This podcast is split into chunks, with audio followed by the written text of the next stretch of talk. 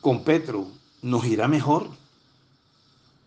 Resulta innegable la buena gestión de nuestros actuales mandatarios, alcalde y gobernadora, así como la de los anteriores, porque los positivos cambios que se aprecian tanto en Barranquilla como en el Atlántico, comparados con los del resto de la costa, así lo demuestran. Pero es que cuando se analiza el desequilibrio con el que se trata desde el gobierno nacional a esta región, no es posible compararnos con los logros que dependen de recursos de la nación en las ciudades y los departamentos más favorecidos de la Colombia andina. ¿Cómo comparar la ampliación de la circunvalación de la calle 30 o de la cordialidad hechas a pulso con un par de líneas de metro con el 70% de la nación?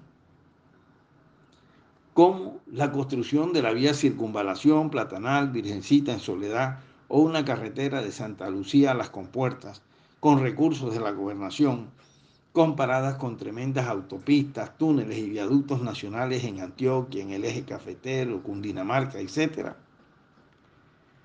Esos desequilibrios tienen que ser frustrantes para Pumarejo y para Cita.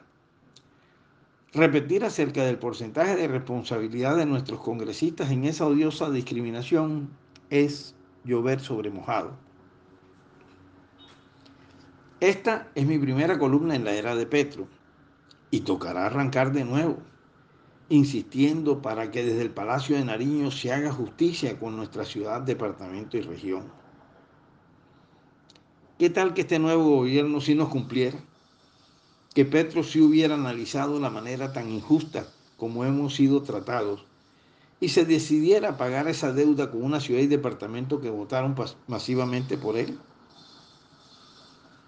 Cualquiera que utilice el sentido común tiene que aceptar que si en el interior hoy se construyen autopistas, túneles y muy elevados viaductos mediante el sistema de APP, en el que los constructores financian esas costosas obras y con los peajes recuperan la, inversión y obtienen su utilidad al cabo de determinado plazo estipulado, entonces la muy transitada y peligrosa carreterita Ciénaga de una sola calzada y con dos costosos peajes, construida hace 65 años, debe haberse pagado 10, 15 o más veces. Pero hoy ni siquiera conocemos unos planos de cómo sería esa autopista. Nos van a tratar de convencer a los barranquilleros que no ha habido manera legal y económica para que desde hace 20 años ya esa vía fuera de doble calzada. Muchos son los que necesariamente se han beneficiado a costa de nuestra tolerancia.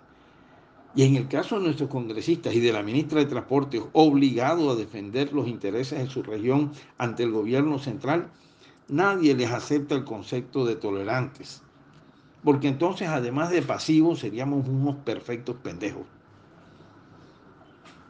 Lo mismo sucede con la autopista Cartagena, que aunque no cuente con el tráfico pesado de la vía Ciénaga, es clave para el desarrollo inmobiliario y turístico de ese importante corredor. Luego, alguna fórmula financiera se pudo haber logrado para que esta fuera una realidad.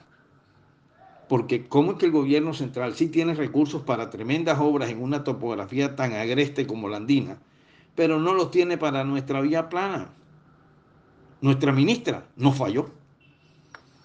Lo cierto es que si durante su periodo Petro lograra destrabar lo que ha impedido que ese par de obras sean una realidad y las construyera, se ganaría nuestro respeto pero más, si bien asesorado lograra la estabilidad de nuestro canal navegable y la navegabilidad del Magdalena hasta el interior del país, porque así quedaría demostrado que hasta el cuento del gallo capón puede tener un final. Nicolás Renovitsky Renovitsky